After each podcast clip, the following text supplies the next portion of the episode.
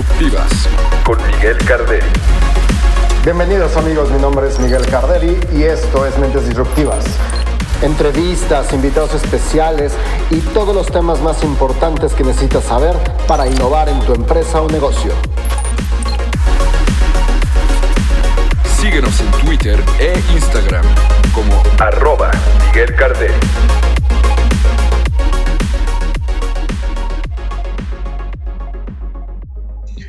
Amigos, ¿cómo están? Soy aquí Miguel Carderi de nuevo en Mentes Disruptivas y estoy muy contento de tener aquí con nosotros a Juanjo. Juanjo, de verdad, gracias por recibirnos en tus instalaciones.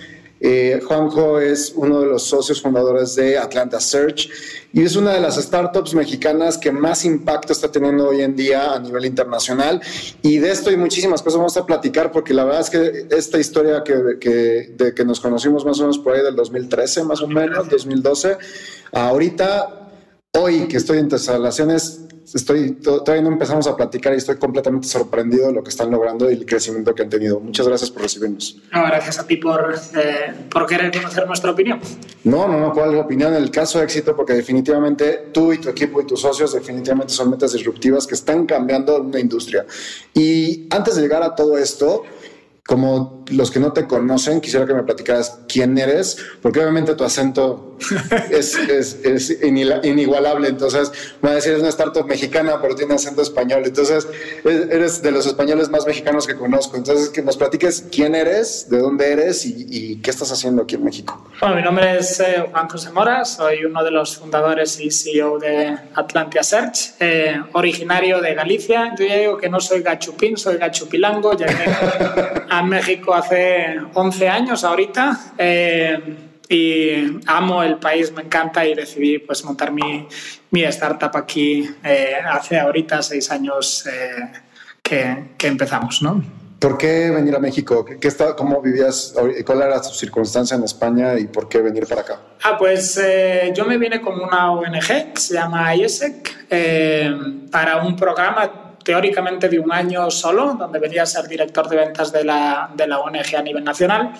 Y me encantó el país, decidí quedarme un ratito más y luego otro ratito más. Y esos ratitos. Llevas 11 años. años y no tengo ni por mi cabeza me pasa volver a Europa ahorita. Ok.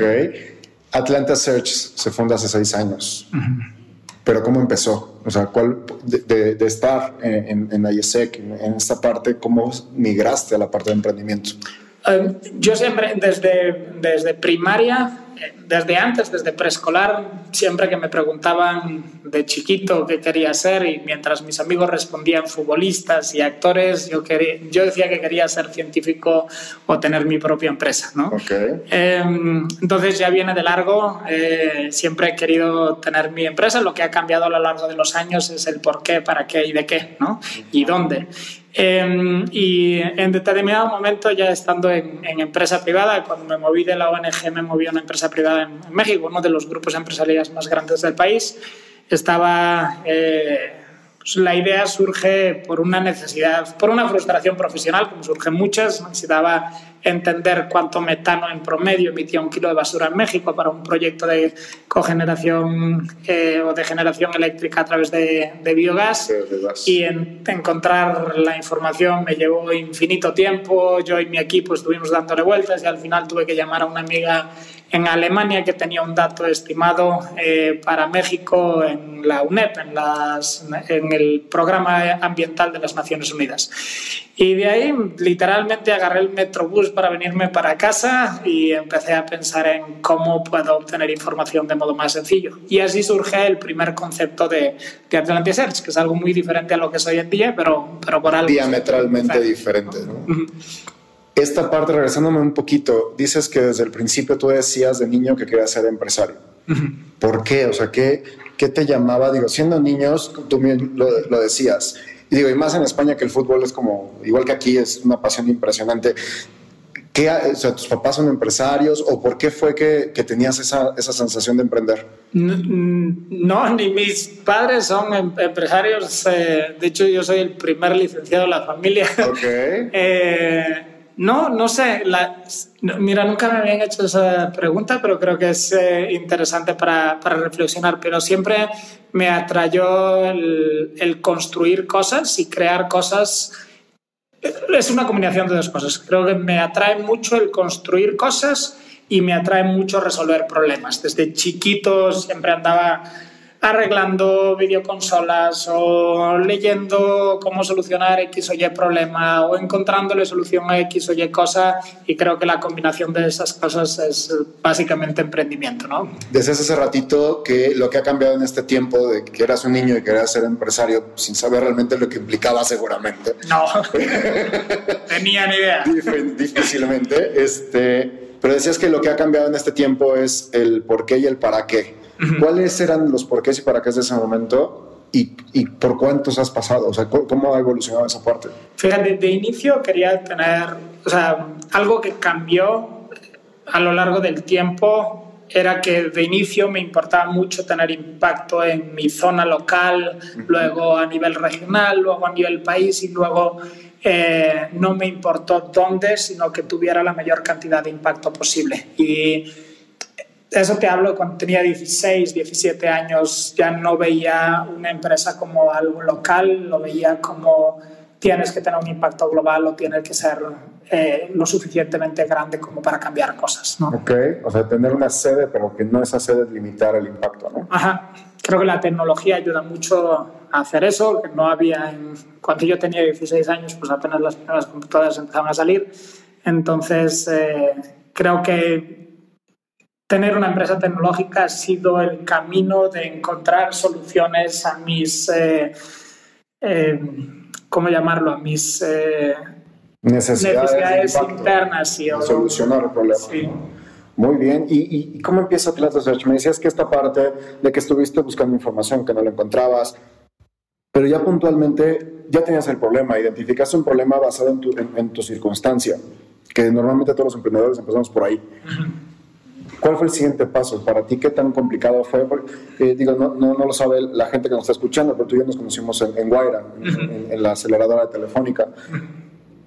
¿Cuánto pasó que, que encontrar de esta problemática a que, a que nos vimos en, en esa aceleración?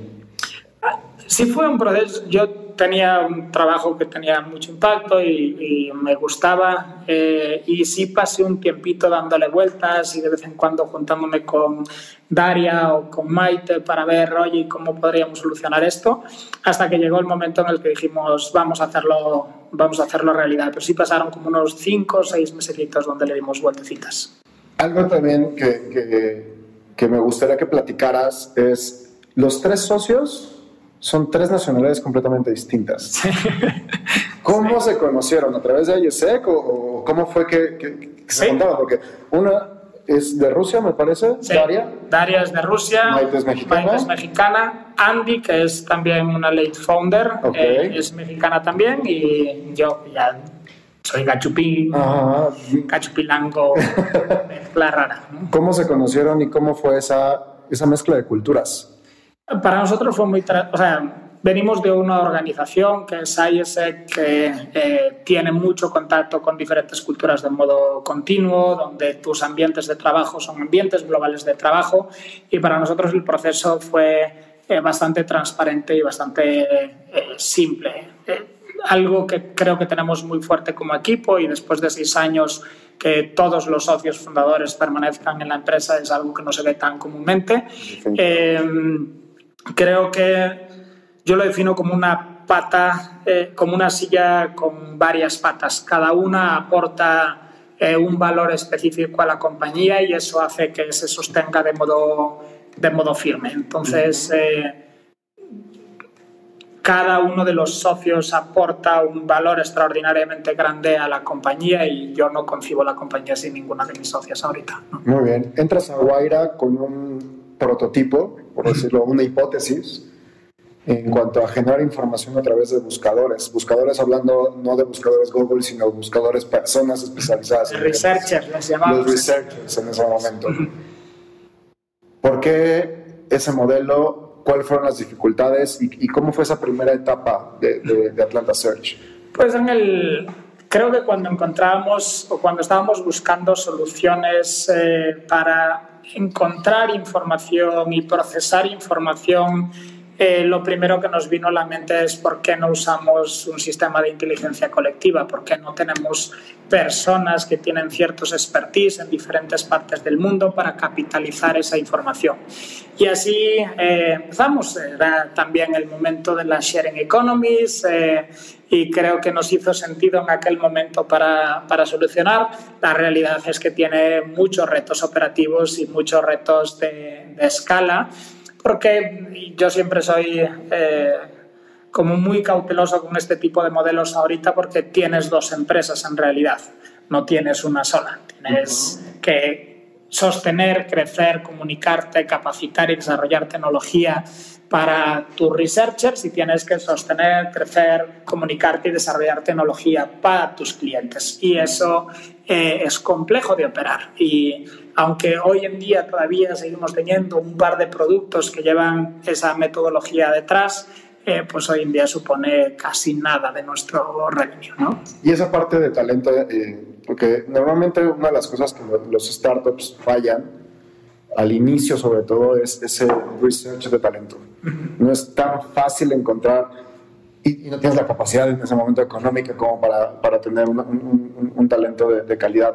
Ustedes dependían prácticamente el 100% de su modelo de negocio en talento. ¿Cuáles fueron los retos o cómo, cómo modificaban o cómo eh, eh, solucionaban esta situación? ¿Te acuerdas de las cuatro patas eh, de la compañía? Correcto. Maite es esa pata en específico. Okay. Lo sigue siendo a día de hoy eh, llevando. Nosotros hoy en día tenemos uno de los procesos más avanzados de reclutamiento y procesamiento interno, no para researchers ya, sino para eh, nuestros, nuestro talento interno dentro de la compañía, porque entendemos que, y esto lo he dicho mil veces, las compañías no existen, existen las personas que trabajan en ellas y tu compañía va a ser tan buena como las personas que tengas eh, dentro, de dentro, de ellas. ¿no? Entonces, eh, empezamos entendiendo eso desde, desde el principio y fue lo que nos permitió poder eh, encontrar y procesar y buscar modos creativos para procesar talento de modo masivo en aquel entonces, ahorita ya, pues en la operación normal de una empresa. ¿no? Ok.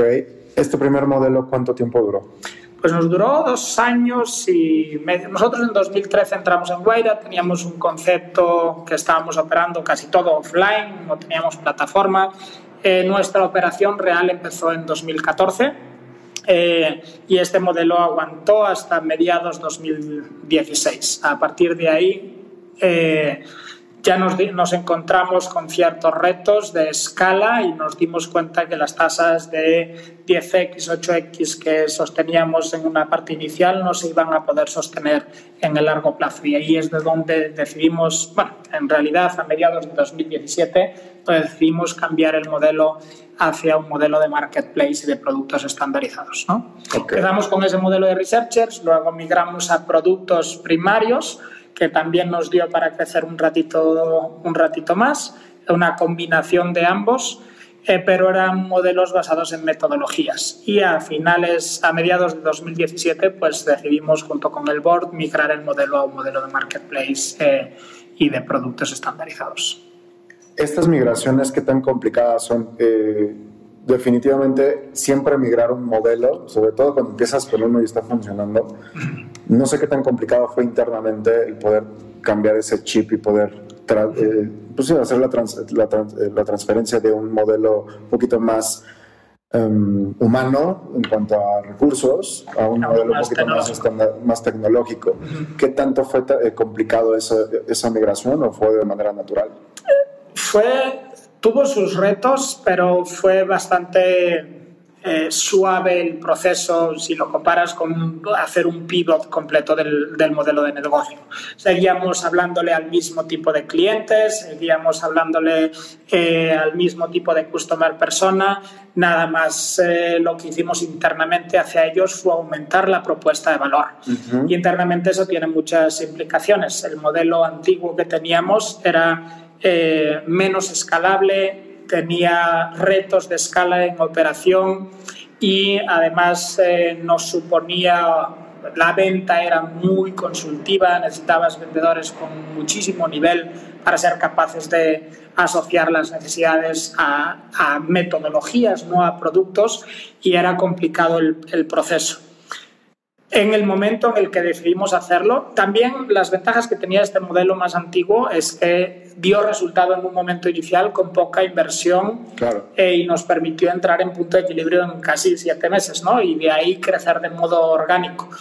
La otra parte ya migrar a un modelo mucho más tecnológico, mucho más enfocado en productos, desarrollos de metodologías y productos propios. Eh, y la parte de marketplace es mucho más compleja, necesita mucho más tecnología, necesita mucha más inversión. Entonces ese fue el proceso que luego corrimos en 2018, cerrando eh, nuestra preserie A y acelerando mucho los procesos. Y en un año, eh, pues creo que si le preguntas a nuestro consejo o a nuestros inversionistas, creo que están contentos con lo que pasó en un año, nos hemos movido... O sea, yo me sorprendo cuando hago estaba hace no mucho haciendo el, el pitch deck para la, el investment deck para la ronda bridge. Eh, y decía, no puedo creer que hayamos hecho todo esto en un solo año. Y uno de mis consejeros, además, que es el CFO de una grandísima empresa dentro del país, me decía, yo en un año hago una de esas cosas y te, te chutaste como 20, ¿no? Entonces, creo que eh, Creo que nos movimos muy rápido el año pasado y eso nos dio también mucho crecimiento con cuentas en clientes con, que se ven reflejadas este año, pero mucho en desarrollo de tecnología y desarrollo de producto el año pasado y este año enfocados mucho en crecimiento y nos está dando muy, muy buen resultado. ¿no? Acabas de tocar un tema que me interesa mucho indagar, la parte tanto de las rondas como la parte de este board o estos, estos inversionistas el sueño de cualquier startup es tener eso. Pero no necesariamente todos llegan a eso. Y, desgraciadamente seguimos, nos siguen vendiendo un modelo gringo que para mi punto de vista en México no necesariamente funciona de esa manera. Para ti, ¿cuál fue esa experiencia de los inversionistas, las rondas, esta parte de tener un board, esta, parte de tener estos inversionistas, que a final de cuentas, de alguna manera son tus jefes, o sea, tus asociados, tienes que rendirles este, resultados. ¿Cómo ha sido ese proceso? Fíjate, para nosotros fue más transparente, creo, eh, porque nosotros montamos un consejo antes. Porque queríamos rendir cuentas y porque queríamos tener consejo externo. Porque si no te pierdes en tus, eh, en tus ideas y en tus conceptos y no tener una visión externa es malo. Y curiosamente, buena parte de nuestros inversionistas ángeles, de hecho casi todo nuestro consejo es ahorita inversionista nuestro, eh, nuestro consejo en aquel entonces consultivo es, es, inversionista nuestro, y luego fue un levantamiento de una ronda ya con institucionales y ángeles. ¿no? el primer consejo que dices que ya tenías de antes, ¿cómo estaba formado? ¿Cómo lo formaste? Lo formé por mentores, mentores que tenían siempre, uno tiene que ser autocrítico, algo que nos dice nuestro board es que nosotros somos como los eh, emprendedores con el autolátigo que se autofustigan de modo continuo, eh, porque somos muy autocríticos con nosotros, porque queremos entender de qué pie cojeamos y eso nos hizo, nos permitió entender qué expertise necesitábamos eh, de consejeros. consejeros.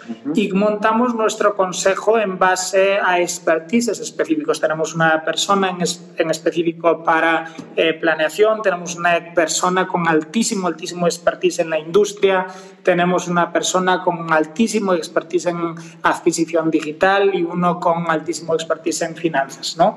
Eh, porque queríamos tener perspectivas externas de modo holístico en la empresa y de partes que nos, eh, no teníamos tanto expertise a nivel interno como la parte de adquisición digital, queríamos tener a alguien que nos eh, guiara en check y nos guiara, ¿no? Eh, y fue un proceso de ir encontrando, ir acercándote con gente, conversar con ellos, mostrar el modelo de negocio, si tenían interés o no. Muchas veces con varios de ellos llegamos como presentación de clientes y en la misma junta conectamos bien y seguimos como mentores un par de veces, le dijimos en esa misma junta, no nos encantaría recibir tu retroalimentación eh, de cómo vamos desarrollando el modelo un par de veces y si vemos que es una persona que tiene interés y puede aportar alto valor, pues la invitamos al, al board, ¿no? Con un tamaño chiquito porque tenemos cinco personas en el board nada más, pero gente muy clave que nos ayuda y no necesariamente tiene, es una, grande, una gran confusión que la gente pone grandes nombres dentro de su consejo y a lo mejor esos grandes nombres no tienen el tiempo o no tienen el expertise para aportarles valor. Mi consejo ahí, ten personas que te aporten alto valor. Y si una persona te aporta valor durante un periodo de tiempo, está bien. Y si ya deja de aportarlo, pues eh, cambiar el board o renovar tu consejo. ¿no? al final de cuentas tu empresa también va evolucionando y requiere de diferentes cosas en ese momento. ¿Qué tanto ha cambiado el board original al de ahora? Hemos cambiado un par de personas, pero eh, la, base. Core, la base sigue igual porque, neta, yo amo York, son unas pistolas increíbles. No tienes una idea del quién de expertise que tienen. Okay. Y han sabido acompañar diferentes procesos de evolución de empresa, ¿no? Y esta parte de lo que son las rondas, ¿cómo ha sido tu experiencia en esta parte? Pues para, para mí nosotros ya nos autopresionamos suficiente con nosotros mismos, pero tener socios a los que responderle, eh, a los que responderle no en términos de, control de la empresa, no a los que responderle en su inversión, porque están confiando en ti y ponen su dinero eh, para que tú crezcas tu empresa y se vuelven tus socios. No, o sea, una no sé con quién he hablado hace mucho esto, pero digo, yo nunca aceptaría a nadie como inversionista con quien no me fuera a tomar unas chelas con él. Porque van a estar contigo por los próximos siete, ocho años. Exactamente, ¿no? Y si no es alguien con quien tienes confianza, con quien puedes hablar tus problemas, con quien puedes eh, pedir ayuda en el momento en el que la necesitas, etcétera, creo que no. Afortunadamente tenemos eh, GC Capital, que es nuestro fondo institucional. Eh, van, creo que más allá de aportar dinero, nos han eh, ayudado a conseguir clientes, nos han conectado con personas correctas, nos han ayudado a levantar esta ronda Bridge también conectándonos con otros fondos. Eh, y de nuestro trabajo es darle respuesta con resultados y justificar cada uno de los pesos que hemos utilizado y que vean el resultado del, del dinero que metieron con nosotros, ¿no? Hablaste de lo que pasó el año pasado. Creo que tu, tu piedra angular de lo que estás viviendo hoy fue justamente esa transformación del 2017-18. ¿Qué pasó ahí? Me estás diciendo que tu mismo CFO te dice que para era imposible pasar lo que tú hiciste. ¿Qué sucedió? Pues eh, para empezar, decidimos migrar el modelo de negocio y construir, reconstruir la plataforma para hacer un marketplace, eh, diseñar y automatizar productos de altísimo valor añadido y no solo uno, que ese es uno de los retos que tienes en desarrollo de tecnología. Una empresa normal desarrolla un producto y lo automatiza. Yo tengo 19 en portafolio ahorita en diferentes niveles de automatización porque la vida y el dinero no da para todo. Pero, eh, pero ese proceso ocurrió el año pasado y ocurrió construyendo un equipo de muy alto expertise. Eh, tanto en el área de productos, pasamos la compañía de una compañía de 23 personas a una compañía de 51 personas en un mes y medio, que también es un hit duro, claro. pero eso consensuado con nuestros eh, socios. El año pasado no crecimos en ventas versus el año eh, anterior. y eso fue planeado y fue hablado con nuestros socios. Dijimos, vamos a levantar este millón, este millón de dólares va a ser para estandarizar productos, automatizar plataforma, aumentar la satisfacción de nuestros clientes en varias estrategias de producto y de operación y donde vamos a crecer va a ser en 2019. Platícame un poquito esa parte de planeación. ¿Cómo, cómo fue el proceso para tomar la decisión de esta migración y justamente esta parte de, de negociación? Me queda claro que cada paso que estás dando es previamente planeado, este, estructurado y validado. ¿Cómo es esta parte? ¿Cómo fue tu experiencia en esta parte de, la planeación antes del lanzamiento y de, lo que, de toda la transformación que se dio? Eh, ¿Cómo te diste cuenta que era necesario? La, la, primera parte es eso, es salirte de tu propia visión y operación de todos los días. Y eso no lo haces solo tú, te ayuda tu consejo, te ayudan tus socios y te ayudan mentores y partners que tienes alrededor para darte cuenta. Otro es hacer análisis y tener números.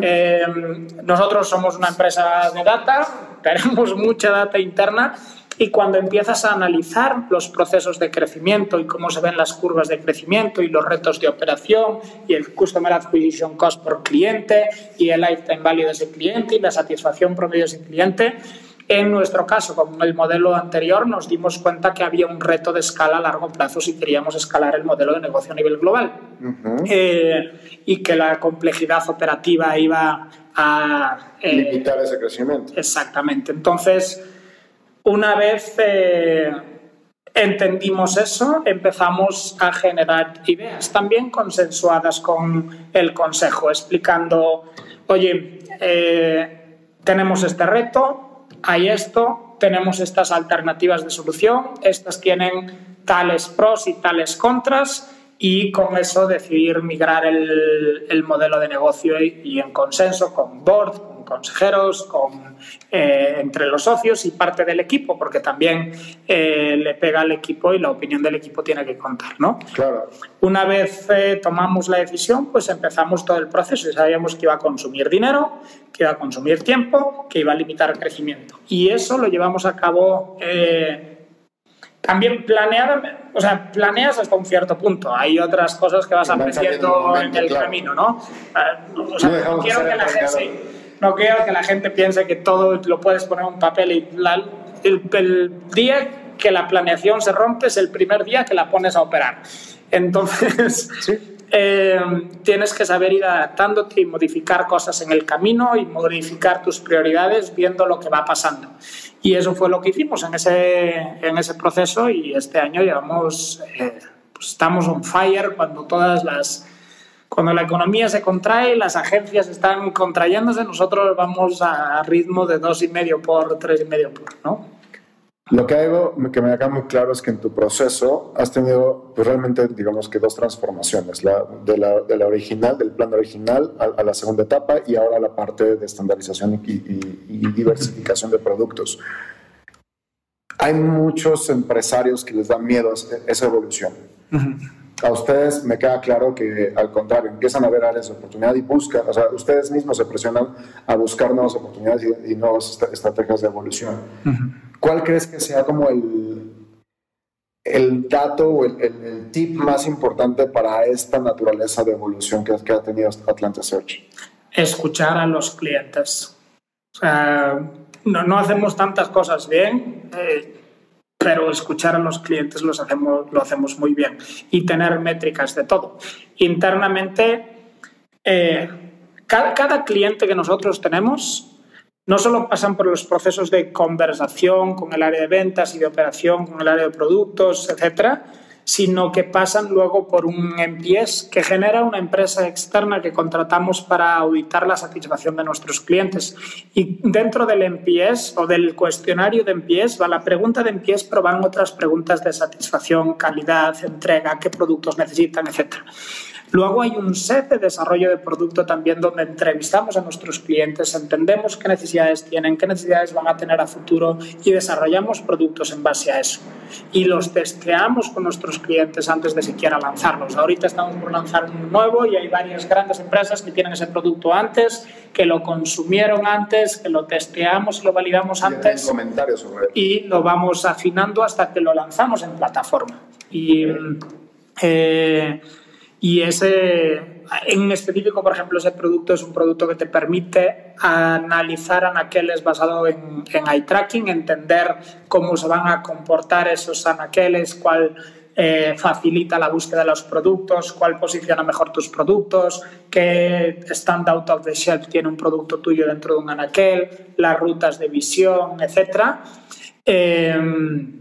y fue un producto que conceptualizamos con un cliente, que testeamos con otros clientes y que ahorita eh, creo que va a tener un jalón cañón. De hecho, esta semana sale ya. Cuando me preguntan o cuando he hablado, y porque en varias, tanto pláticas como conferencias, de repente Atlanta Edge aparece, les digo que en el mundo donde la información es la base de todo, Atlanta Edge está innovando en la información. Hoy en día, buscar información es relativa, y luego así con guiño, guiño, este, relativamente fácil. Creo que el reto más grande que, que se ha tenido siempre es cómo tener adecuadamente las fuentes y cómo identificar esa codificación de la información para hacerla de valor. Ustedes, de alguna manera, su línea, o así lo veo, y si me estoy equivocado, dímelo, su línea justamente ha sido el, el, crear estos, estas soluciones para decodificar la información y que sea de alto valor. Sí, la, propuesta de valor de, nosotros, eh, te decía antes, eh, internamente, o sea, nosotros lo que creemos como empresa es que eh, la información debería ser más sencilla y los consumer insights y, market research en específico deberían ser más fáciles, más sencillos y más accesibles.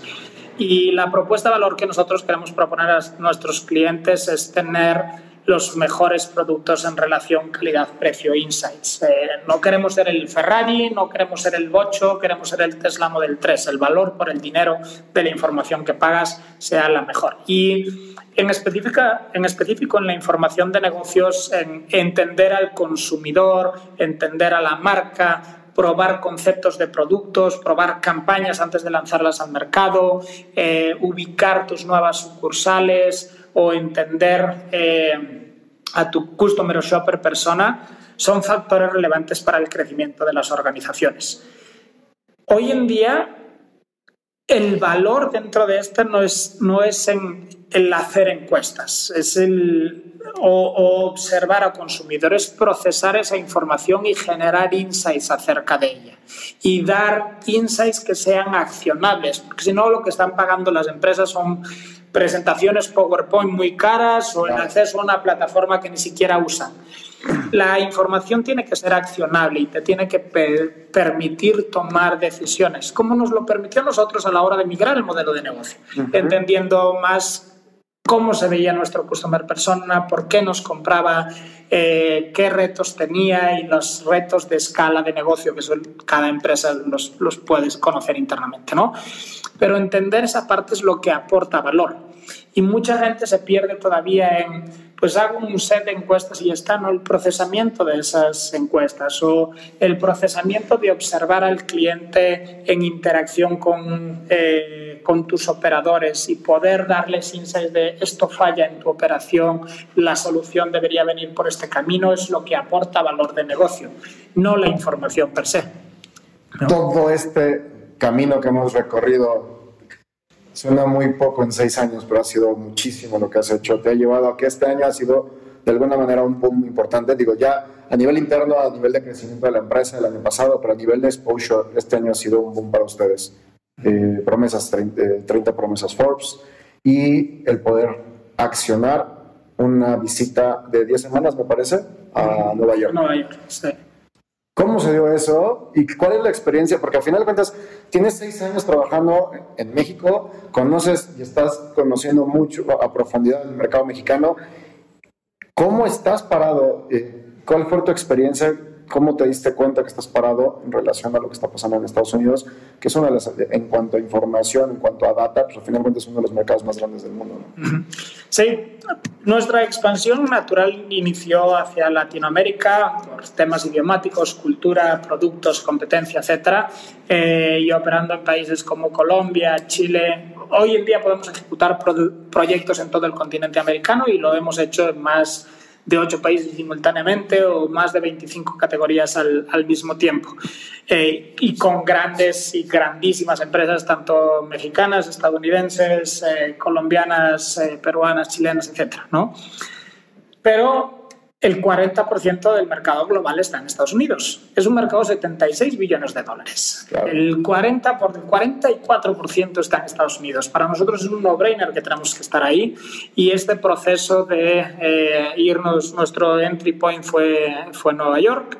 El, irnos a Nueva York fue una eh, decisión estratégica para empezar a entender el mercado. Eh, desde nuestra perspectiva, el mercado de Estados Unidos tienes que entrar bien y tienes que entrar sabiendo entrar, si no vas a gastar mucho dinero y no conseguir nada. ¿no?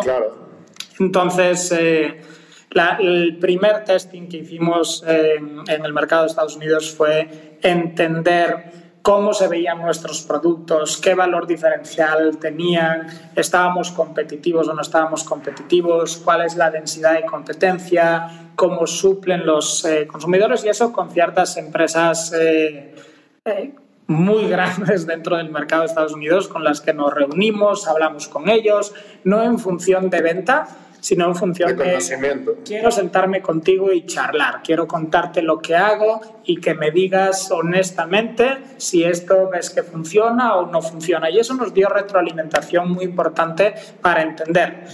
Y sorpresas también, y sorpresas agradables. Algunos de los productos que no teníamos tan tecnificados, pero que sí tenían una base metodológica muy interesante detrás, pues fueron que nosotros teníamos cero expectativas de ellos en el mercado de Estados Unidos, de repente empezaron a generar mucho interés, ¿no? Como nuestro perfil de hábitos de consumidor con un sistema de cluster análisis, un modelo estadístico que te permite entender a customer y shopper personas, ¿no? Y para nosotros es el producto estrella aquí en México, pero es el producto que ya está más... Sí, no tiene tantísima tecnología detrás, ¿no? Si no comparas con un ASA o con un producto basado en inteligencia artificial o así, pero el atractivo por la necesidad de mercado que existe nos hizo entender que ese producto puede ser muy interesante. hay que llamarle de otro nombre porque hay que ponerle otro nombre porque UA para ellos significa algo y para nosotros tiene mucho más. Entonces, si lo pones dentro de ese nombre, que fue una asimilación van a asociar algo con algo que no es, ¿no? Entonces, eh, fue, fue fantástico el, proceso, la ciudad es eh, increíble y la experiencia fue, fue fantástica. Fuimos a través de la aceleradora de, de Numa okay. Eh, y eso simplificó un poquito el proceso de, de llegada, soft landing, entendimiento, etc. ¿no? Lo que yo tengo entendido de este proceso de Numa es que está ayudando a startups de, alta, de alto impacto en México a poder como dices tú, entender el mercado americano y un momento dado a que abras una empresa en Estados Unidos. Normalmente pensaríamos que es al revés, ¿no? Pensaríamos que este tipo de, aceleradoras buscaría que empresas de alta gama en Estados Unidos migraran a México. ¿Por qué crees que se da este interés por, por las startups latinoamericanas? Porque no lo haces en México, lo hacen en, varios países. Sí, lo, lo, hacen a nivel, a nivel global. Obviamente porque hay un mercado también ahí el mercado de Estados Unidos es uno de los mercados más importantes para casi cualquier industria que te pongas. Sí, la que eh, sea. ¿no? Y es súper interesante para las startups poder hacer un soft landing dentro de, eh, de, Estados Unidos y en una ciudad como Nueva York que tiene eh, muchísimo mercado potencial. Si estás en media o si estás en eh, seguros o si estás en finanzas, es una de las ciudades más eh, importantes en esos tres sectores y hay muchas eh, startups que entran en esos sectores y quieren conocer, ¿no? Claro. ¿Cuál es, tú crees que sea el reto que tiene Atlanta Search para poder entrar a ese mercado? Porque visitas comerciales siempre existen y que vea a conocer San Francisco y vea a conocer Austin, que está ahorita fuerte, Seattle, tal vez un poquito Chicago, pero ¿cuál es para Atlanta Search la siguiente estrategia para poder entrar a ese mercado? ¿Cuáles son los retos que, que, que, o las barreras que puedes llegar a tener? Este, este proceso de entendimiento que corrimos y de, y de no lanzarnos, de no ir a lanzar a vender sin entender ni nada, para nosotros esos 10 semanas fueron entender el mercado, nos clarificó varias cosas. Uno, eh, nuestro proceso de lanzamiento tiene que pasar por una cierta adecuación de ciertos productos eh, una propuesta de valor clara, diferencial contra nuestros eh, competidores. tienes que contar que Nielsen, por ejemplo, que es una de las empresas más grandes eh, del sector, tiene su sede en Nueva York. Entonces... Vas a ir a pedrearle... Sí. no, no hay que... Voy a pedrearle la bicicleta en su patio. Entonces, sí, sí hay que tener a entender quién puede ser tu target potencial, porque el mercado de Estados Unidos en ese segmento se comporta muy diferente. Para nosotros hay un target específico que nadie está atacando en el mercado de Estados Unidos eh, a través de adquisición digital que puede ser muy interesante, más allá de las grandes empresas, que son las empresas de 100 a 1000 empleados que tienen una masa específica, marcas de 100 a 1000 empleados que tienen una masa muy específica y el revenue suficiente como para eh, consumir research. Y eh, entender también que el joint entry va a ser un proceso por etapas, eh, donde la primera etapa tiene que ser una parte comercial, exploratoria, una parte de eh, mejora de tecnología desde aquí, porque allá es impagable, eh, y empezar a operar proyectos y empezar a operar a, operar a través de aprendizajes, generando pruebas piloto y minimizando el riesgo con compañías allá. ¿no? Que si algo pesa mucho en el mercado de Estados Unidos es que si no funcionas o no aguantas, no hay segundas oportunidades que el mercado latino sí da. ¿no? Por supuesto.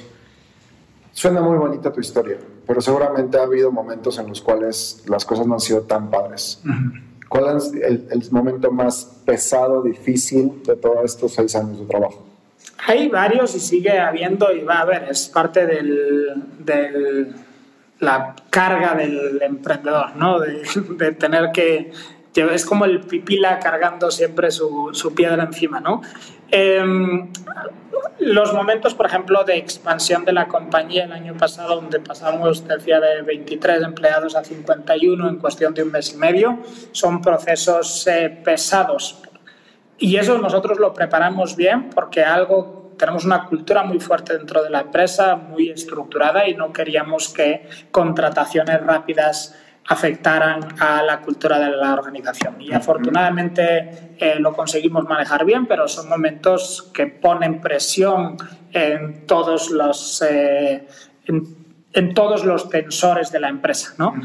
Y mm, eh, creo que también sostener rápido crecimiento ahorita en una situación económica compleja, eh, con clientes cambiándote condiciones de pago a 180 días, que debería ser totalmente ilegal, pero te lo ponen, eso pone puntos de presión también en empresa, cash flow, etcétera, que tienes que manejar anticipadamente eh, y qué tal, ¿no?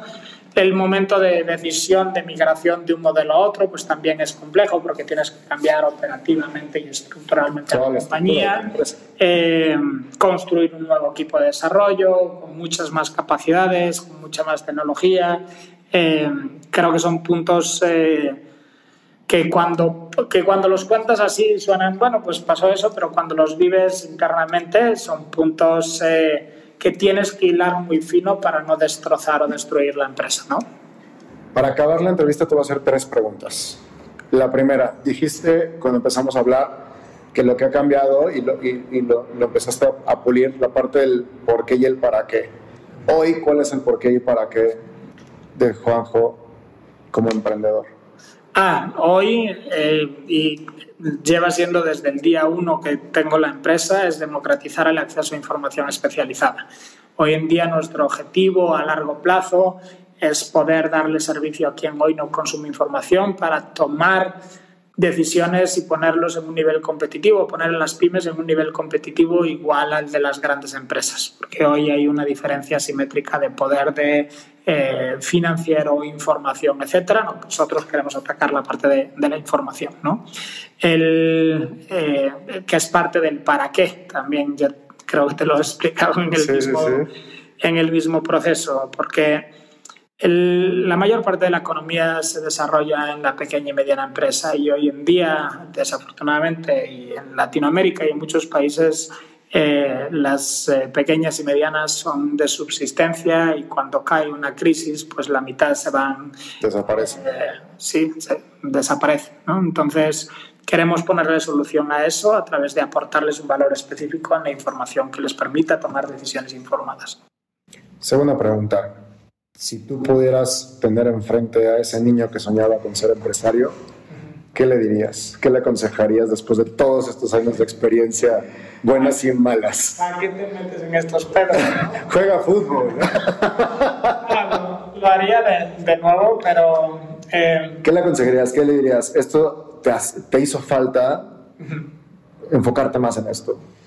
Creo, no creo que hay que entender, o sea, si, lo encontraste ahorita al niño, a, mi yo de preescolar le diría hazlo antes, ¿no? Porque creo que yo me esperé bastante tiempo en creer tener los conocimientos y las capacidades adecuadas para montar una empresa. Y la realidad es que cuando la montas todo eso, te das cuenta que no, no, tienes idea y tienes que volver a reaprenderlo todo de nuevo. ¿no? Eh, creo que le diría, lo haría antes. Eh, creo que ese niño a lo largo de su proceso de maduración entendió que, eh, que meterse a ser emprendedor yo, dentro de mi vida, cuando tomo decisiones y sobre todo decisiones importantes, las tomo entendiendo y asumiendo las consecuencias que van, que van a pasar. A mí nunca me vas a ver saltarme un semáforo, tener un accidente y escapar, porque si me salto un semáforo, asumo las consecuencias que tiene, que puede ser, me para la policía y me mete una multa, pues con gusto, atropello a alguien y tengo que asumir las consecuencias legales que eso tenga, eh, o me salgo con la mía y nadie me ve y sigo tal, ¿no?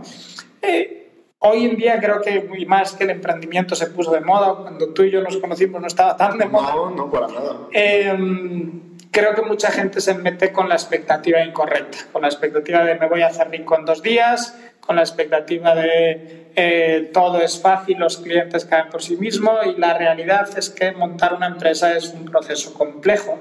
Eh, no por no por nada el 90% de ellas mueren en el primer año y de las que quedan eh, otro tanto se mueren en el, siguiente año, ¿no? Y en los cinco primeros años ya casi no queda ninguna. Eh, creo que si te metes a ser emprendedor, entiende dónde te metes, asume las consecuencias, agarra el toro por los cuernos y empuja lo que haga falta que tengas que empujar para que salga adelante, porque si vas a tener momentos donde eres el rey del mundo y momentos donde eres la última. El mendigo de la calle. De... Exactamente, ¿no? Entonces. Se me adelantaste la última pregunta que era justamente tres consejos para emprendedores. Creo que, que eh, una de los que dijiste, y, coincido contigo, es que tu expectativa de emprender no sea volverte millonario. Creo que coincidimos en que tiene que ser primero solucionar el problema y tener impacto. Y que ese problema sea importante para, ti y que tengas el driver motivacional para cuando las cosas no van tan bien seguir. Eso es lo que te levante, ¿no? Sí. La segunda, lo que decías de, de, la parte del proceso, que es un proceso largo, que entiendas que no va a ser de la noche a la mañana. ¿Cuál sería un tercero que crees que sea importante? El tercero es que escojan bien a sus socios y a sus mentores y a toda esa gente que te va a estar levantando cuando te caigas y que te va a estar eh, empujando y que te va a estar dando conocimiento que no tienes, ¿no? Em, con casi todos ellos vas a pasar más tiempo que con tu novia, eh, vas a pasar más tiempo que durmiendo incluso. Entonces, escoge bien a las personas con las que te rodeas. Eh, que les apasione el problema en el que tú estás metido al mismo nivel que tú y que tengan ese empuje eh, para levantarte y tú levantarlos a ellos cuando eh, pues las cosas no salgan como esperas o no. Para nosotros cuando cambiamos el modelo de negocio, pues no lo cambiamos porque sí, un rato bonito, era porque las cosas no estaban saliendo como esperábamos y veíamos que no iban a salir como esperábamos y ese fue un proceso de de transformación dentro de la empresa y darnos cuenta y tener conversaciones difíciles y decidir qué hacemos con esto y cómo lo llevamos al siguiente nivel. ¿no? Ok. Muchísimas gracias, Juanjo. Ah, ¿Dónde te pueden localizar? ¿Dónde pueden saber un poquito más de Atlanta Search? Ah, Atlanta Search pueden encontrar en, la, en nuestra página web eh, www.atlantidasearch, como la Atlántida sin B, eh, y search de buscar en inglés.com. Y en nuestro blog pueden encontrar, en nuestras redes sociales, pueden encontrar eh, información gratuita, consejos para hacer vuestro propio research eh, y un montón de herramientas para poder obtener información y procesarla de Perfecto, amigo. De verdad, muchísimas gracias de nuevo por habernos recibido una plática sumamente valiosa. Muchas gracias a ti por tenerme. Muchas gracias por haber escuchado este episodio. Si te gustó, no olvides calificarnos y seguirnos en iTunes y seguirnos en Spotify. Recuerda visitar miguelcarderi.com para que estés actualizado de las mejores noticias de innovación y estar al pendiente de los siguientes programas. Soy Miguel Carderi y nos vemos la próxima semana.